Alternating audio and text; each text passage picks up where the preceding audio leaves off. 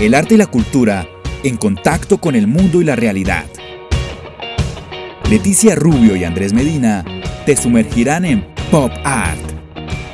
Realidad cotidiana a través del micrófono.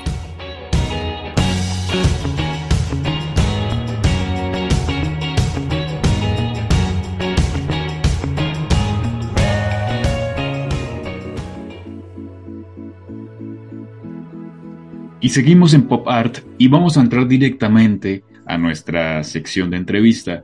Hoy tenemos a un gran, gran escritor ecuatoriano, estuvo con nosotros el año pasado, precisamente hace un año. Hace un año hablamos sobre ese recorrido que ha tenido eh, José Antonio de la Cuadra, con bastantes obras significativas dentro de todo este, eh, digamos que, fluidificante literatura del terror, de suspenso. Así que eh, José Antonio de la Cuadra está con nosotros hoy. José Antonio, bienvenido de nuevo a Pop Art. ¿Cómo estás? Gracias, un placer. Eh, como lo habrás notado, esto eh, decidí reducir un poco mi, mi nombre eh, para que el lector preste mayor atención a, a mis libros. creo que en la entrevista anterior estaba mi nombre, mi primer apellido, mi primer nombre, José Núñez del Arco, José Antonio Núñez del Arco, y decidí ponerme simplemente José Antonio de la Cuadra, como para que tenga mayor fluidez eh, especialmente en la lengua y en los lectores más jóvenes, ¿no? pero bueno, hoy eh, directamente con algunos cambios, pero hemos hablado y me has contado, me has comentado cómo, cómo ha ido evolucionando este año, este 2022. Y, y bueno, hablemos de Los Hijos de la Soledad, que fue prácticamente lo que ha salido, porque también se viene algo para finales de este mes de octubre que, que estamos hablando en algún momento porque es ese mes de, del terror, el mes de Halloween. Pero centrémonos primero en Los Hijos de la Soledad, cómo surgió y, y ahora está directamente en Amazon. Entonces, ¿de qué trata Los Hijos de la Soledad? Bueno, Los Hijos de la Soledad, eh, empecé a, a leer y averiguar un poquito sobre las dictaduras en, en, Latinoamérica, en Sudamérica específicamente, y recordando las lecciones estudiantiles eh, que me dieron sobre la dictadura en Ecuador y comparándola con otros sucesos mucho más terribles en Chile, Argentina y otros países que sufrieron dictadura, me di cuenta que la dictadura en Ecuador, si bien fue bastante fuerte, hubo desapariciones y muertes, eh, torturas, no fue tan impactante, tan terrible. Eh, inclusive algunos historiadores la nombraron de forma graciosa, sardónica, como quieran llamarlo, la llamaron una dicta blanda. Y empecé a pensar, ¿qué pasaría si Ecuador hubiera sufrido una dictadura como en Argentina o Chile? Y empecé a, desarrollar una historia, una historia como en un Ecuador ficticio, una dictadura ficticia, un lugar eh, con sabor Ecuador, pero con ciertos apellidos, con ciertos matices argentinos. Y creé eh, un personaje, un joven campesino, nieto de terratenientes, que soñaba con ir más allá, soñar, soñaba con viajar, con ir a la gran ciudad, se enamora de una chica y pronto se gana una beca hacia Francia. En esa beca el joven se entera de, del terrible inicio de dictadura en, en su país. Viaja para allá, pero con el deseo de encontrar a su, a su antiguo amor de, de, colegio y a sus padres, va topándose con viejos amigos viejos camaradas y renuentemente se une a la lucha en contra de la dictadura eh, de esta figura que es eh, muy presente en el libro, pero al mismo tiempo bastante ausente. Eh, y todos, todos se sienten como hijos del vacío, hijos de la nada, hijos de una soledad que los une. Es una historia contada en tercera persona, pero eh, mediante, mediante un flashback, o sea, se, se, inicia en el presente del personaje principal, eh, contado en primera persona, luego en tercera persona, eh, y al final regresamos al, al, ¿cómo se llama?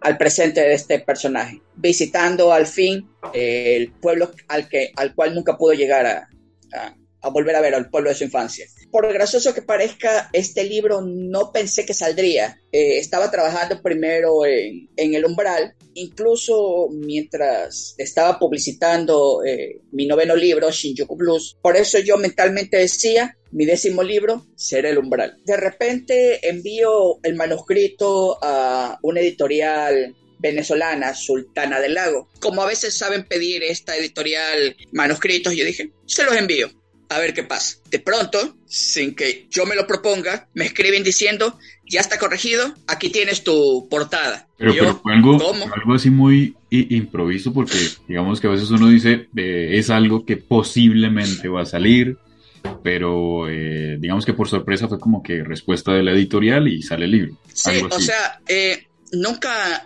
nunca me confirmaron nada. Dijeron, ya vamos a revisar y tal vez te demos el visto bueno, pero es muy posible que no. Entonces, eh, yo ni siquiera lo pensé, este, estaba muy ocupado en, mi, eh, en este nuevo libro que saldrá, eh, como creo que te comenté antes de que empezara la entrevista, tuve muchos problemas para, para poder publicar el umbral económicos, este, psicológicos, este, pasé por un pequeño infiernillo eh, para poder publicarlo. Este, por suerte la editorial eh, eh, Luna Nueva, la editorial ecuatoriana Luna Nueva, algunos colegas artistas e incluso algunos lectores me apoyaron. Entonces yo, yo no estaba con cabeza para, para esto. Cuando de repente...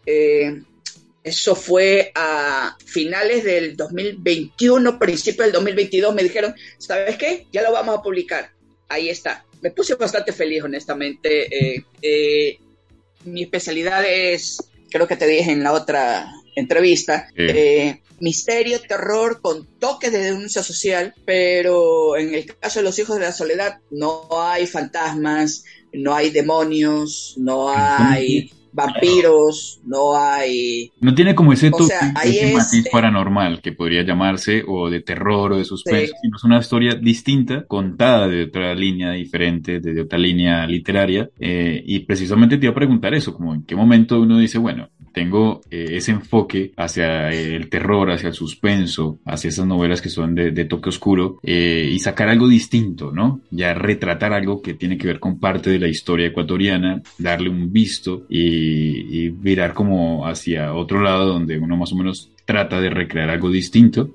Entonces, ¿en qué momento eh, José Antonio dice, vamos a retratar esto de esta forma y voy a salirme un poco de esa línea en la cual siempre has estado escribiendo? A ver, eh, primero aclarar que si bien tiene ligeros toques de, hechos históricos, eh, específicamente en el asunto de la dictadura de Ecuador, en, su, mayoría, digamos un 99%, es todo inventado, todo fantasía, desde los personajes este, hasta inclusive la ciudad donde el muchacho va a, a estudiar la secundaria, donde va solo a estudiar la secundaria mientras su familia se queda en, el pueblo. Este, y la verdad es que esta historia, no sé, fluyó en un sueño, como diría alguien cursi. Fue, fue un ejercicio literario que, eh, que empezó como un juego, como un ¿qué tal si? ¿Qué tal si a lo mejor sucede? Empecé a escribirlo,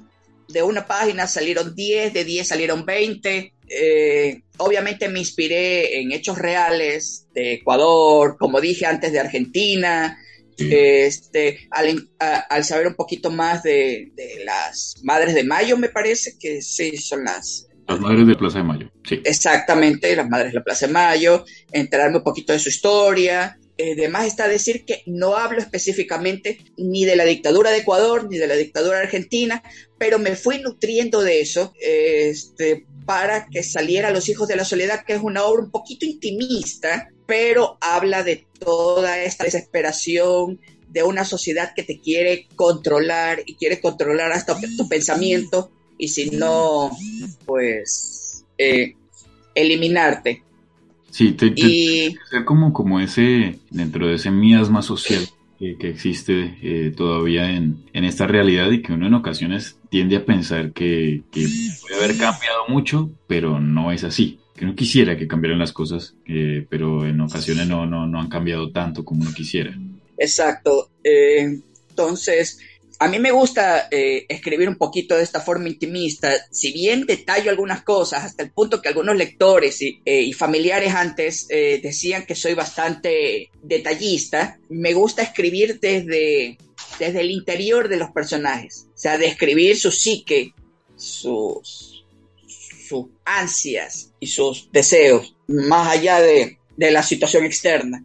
Por eso es que de cierta forma, a pesar de eh, mucha gente le gustó eh, y a algunos les impactó Shinjuku Blues. algunos llegaron a pensar que era una historia pues real. De cierta forma lo es, porque no sé si hablé de esto en la, en la anterior, pero Shinjuku Blues tiene algo que ver, tira doble. Ahorita lo puedo hablar tranquilamente, pero créeme, hace unos 10, 20 años no hubiera podido. Este, o sea, abuso escolar, que se ha puesto muy de moda, el típico no hagas bullying, pues eh, yo era el, la figura típica de, al que le hacían bullying y no, no es, eh, eh, no, te, no forma carácter eso, es una vez puede estar diciéndolo para los que estén pensando, a, algunas personas que estén escuchando y estén pensando que eso forma carácter, no lo hace. Eh, la terapia la forma. Este, y obviamente abuso infantil de, de la otra forma, ¿no? de eso, lamentablemente, prefiero hablar con personas cercanas. Tuve que hablar un poquito de eso en un video de, de Instagram aclarando ciertas cosas, ya que un hater terminó difundiendo eh, rumores inventados y me costó la primera portada del umbral por un artista que me la había regalado. Bueno, por partida doble, o sea, eh, el artista me la terminó quitando porque no solo por los rumores, sino por que ese artista decidió vender la portada que me había regalado para mi cumpleaños como un NFT. Eh, obviamente no daré nombres y no te, no te mostré la portada que era originalmente porque no quiero entrar en polémica, simplemente te indico las razones por las que este artista muy bueno, genial, eh, este, o sea, un artista bastante bueno ecuatoriano, pero que simplemente Digamos que dio una oportunidad de negocios y encima ese problemita, ¿no? Exacto. Pero bueno, este, sí. Eh, o sea, a que vean, este es un pequeño escollos que hubo, uno de los tantos escollos que hubo para poder lanzar el umbral. O sea, ese fue uno pequeño. Como mencioné antes, el asunto de una muerte que sucedió en mi familia este año, problemas económicos que ya, ya te comenté. No, o sea, todas estas cosas me ayudan a desarrollar nuevas historias este, de horror, misterio y muchas veces me propongo crear, eh, en Los Hijos de la Soledad me propuse crear un fantasma o un demonio que estuviera acompañando el personaje principal, pero conforme escribía en la historia, me di cuenta que no hacía falta ningún personaje sobrenatural, o sea, simplemente el sentimiento de tanto los personajes secundarios como del personaje principal y el terrible hecho de la, de la dictadura era más que suficiente, por lo menos en esta historia, no sentían necesario eh, los eh, ningún personaje, ningún demonio, ningún ningún ente más allá de las estrellas. Simplemente la historia se contaba de forma sencilla, sin necesidad de ellos. Bueno, José, centrémonos directamente en el umbral. Me contabas que sale, la idea es que salga a final de este mes. ¿Cómo va ese proceso? ¿Cómo está? Obviamente todo este tema con la editorial. Es el onceavo libro, el décimo libro que, sacas, el umbral. Y, bueno, cuéntanos cómo es ese proceso y qué expectativas tienes precisamente para lo que queda de este mes. Bueno, el umbral, esta sí es una novela policial con toques de, de terror, de misterio, una especie de novela negra Lovecraftiana, eh, la cual, como dije, ya estaba incluso en desarrollo cuando estaba promocionando eh, Shinjuku Blues. Eh, y de acuerdo a mi propia forma de contarlo o de enumerarlo, el umbral vendría a ser el décimo, los hijos de la soledad el onceavo. Este, aunque bueno, esa es mi forma personal de, de Así lo ves. contabilizar. Sí. primero que nada, dar gracias a ciertas personas que me ayudaron económicamente a lanzar el libro, ya que eh, este aquí, eh, si bien fue lanzado por gracias a, Luna Nueva nuevamente, pude eh, tenía que dar algo de dinero para su publicación, impresión, etc. Y debido a todos estos inconvenientes que ya he mencionado, y obviamente no he dado detalles, este, gracias a ellos pude lograr lanzarlo. O bueno, lograr estar más cerca de lanzarlo junto con la editorial Una Nueva. Uno de ellos es un influencer, Jorge Aníbal, casi un influencer eh, bastante mayor, influencer de TikTok. Eh, él no, no, quiere que le dé agradecimiento, así que probablemente este y el día de lanzamiento sean las únicas dos veces que haré eh, este agradecimiento público. y lo menciono porque entre mis agradecimientos dentro del libro decidí incluirlo. el pariente que falleció, que es mi hermano, mi hermano mayor, eh, por cuestiones legales tengo que especificar que es mi medio hermano, el cual me ayudó bastante, tanto eh, a inicios de la, de la pandemia de COVID, en el que perdí muchas cosas, incluyendo las ganas de vivir de cierta forma, pero él, me ayudó a retomarla. Y obviamente a algunos lectores, mi amiga Wendy Romero Campos, quien aunque últimamente ella no confía mucho en su calidad de escritora, es una muy buena artista, poco conocida, pero muy buena artista. Merece, merece ser más conocida que yo, honestamente. Y sí, eh, el umbral decidí titularlo de una forma diferente. ¿Por qué diferente? En el título, el prefijo el está encerrado en paréntesis, como si fuera una puerta o un umbral. O sea, es una forma de jugando de, de esta entrada al más allá que un culto misterioso que es que emerge en un pueblo ecuatoriano real llamado Ancón, ¿no? Eh, en la descripción que te envié era Anconcito, pero eh, en realidad Anconcito es un pueblo eh, al finalizar Ancón. Ancón es un lugar real en las cuales las playas están contaminadas, realmente están contaminadas porque una compañía inglesa, no puedo definir fechas en, en ese dato, ahorita no, no las recuerdo, pero me parece que en la década del 70, finales de los 70, decidió estar ahí para explotar petróleo, extraer petróleo. Eh, yo pensé, ¿qué tal si los ingleses no se hubieran ido de ahí? Sino que se hubiera quedado mucho después de que la compañía se fuera, luego de acabar el, petróleo que había en esa zona. Entonces se me ocurre que Anconcito no sería, Ancón y Anconcito no sería el típico pueblo costero ecuatoriano, sino que incluso la, arquitectura sería diferente. La mezcla de, raza del cholo costeño de piel cobriza también sería de ojos grises, azules, cosas así. Entonces de ahí se desarrolla este ancón ficticio con, eh, con ciertos matices a Nueva Inglaterra, donde un detective eh, llamado Anthony, se acaba de divorciar, justamente por andar queriendo conquistar a la nueva forense, la cual también se enamoró de, él y no sabía que estaba casado, sino hasta que fue demasiado tarde. Todo esto se va hablando casi al principio de la, de la historia, así que no, no estoy spoileando nada.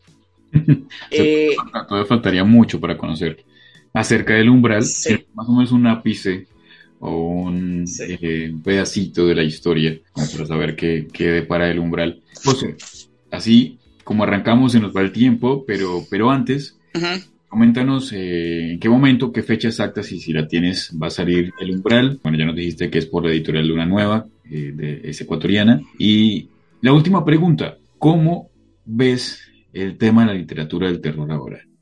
Eh, han salido bastantes autores, se ha movido demasiado. Estamos en un mes preciso donde se están lanzando bastantes series, películas, eh, muchas obras literarias que digamos que fluidifican un poco todo lo que es la literatura del terror y, el suspenso. Pero ¿cómo ves este nuevo comienzo, digámoslo de alguna forma, de la literatura de terror, de suspenso? Bueno, este es un nuevo arranque, una nueva, un nuevo inicio del partido en cuanto a la literatura de terror, eh, después de la pandemia, después de, tantas muertes e inclusive las, eh, los crímenes constantes de la policía este, en Ecuador, aún en otros países de Centro y Sudamérica e incluso de Norteamérica. Este, entonces, este es un nuevo momento para la literatura de terror que siempre, siempre se ha destacado por, el, por la denuncia social, que es algo que me ha fascinado, este,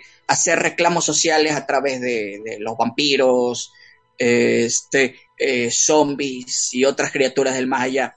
Creo que se debería dar a conocer más a los autores, pues poco conocidos, o sea, se da bastante publicidad a, Stephen King y a otros autores que ya de por sí no siempre tienen eh, la calidad que tenían antes, sea porque ya no necesitan lanzar obras de calidad y aún así venden bestsellers, o simplemente porque, no sé, eh, no están prestando tanta atención al, al material que escriben, simplemente lo hacen por inercia. Hay bastantes exponentes del mundo del terror y del misterio, caramba, no solo en Ecuador, que no son tomados en cuenta, sino Argentina, Chile, Uruguay.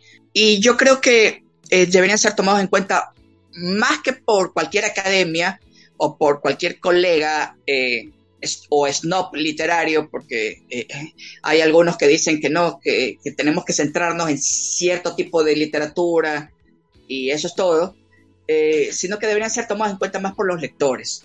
Mientras más, mientras los, los, lectores, valga la redundancia, nos lean más y adquieran más nuestras obras, muchos de nosotros nos daremos por satisfechos, tanto económicamente como, no sé, en el espíritu, en el alma, en el ego. y espero que salga entre la penúltima y última semana de octubre. No puedo dar una fecha exacta, estoy esperando que Luna Nueva me entregue eh, las copias físicas, aunque también va a estar la opción de eh, en digital. Y en otros países como Chile, Argentina, España y México van a haber librerías eh, que van a hacer impresión por pedido por ejemplo, si estás en México y vas a la librería Gandhi y sabes que tienen mis libros, pagas, te dan una factura, este, y eh, de 24 a 48 horas el libro ya está ahí para que lo recojas. O sea, es eh, impresión por, pago por impresión. Este, en cambio, si lo compras directamente en Amazon o Google Books, eso es digitalmente. En Argentina y Chile también hay librerías que tienen eso, e, ese tipo de metodología. Eh, e incluso aquí mismo en Ecuador, donde estoy residiendo. Pues José, muchísimas gracias por haber aceptado la invitación, por sumarte de nuevo a este pop art. La idea era conocer un poco de cómo ha evolucionado eh, ese José escritor, de qué ha pasado este año, qué obras nuevas eh, han salido, así que desearte lo mejor para, este nuevo libro del umbral. Ahí estaremos muy pendientes, espero conseguirlo pronto, eh, leerlo porque, nada, soy amante de la literatura de, de terror, de suspenso. Y digamos que de cierta forma el mes de octubre se presta para eso, ¿no? Para que se incremente un oh, poco la lectura sobre ese de literatura. Dime.